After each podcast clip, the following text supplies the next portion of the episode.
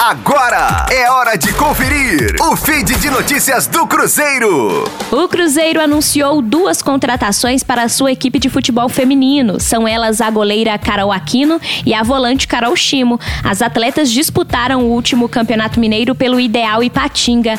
A goleira Carol Aquino, de 25 anos, teve passagens por Grêmio, América e Botafogo antes de defender o Ipatinga. Ela foi vice-campeã do Campeonato Gaúcho de 2017. Já a volante Carol Chimo vive seu segundo ano no futebol de campo após realizar formação no futsal.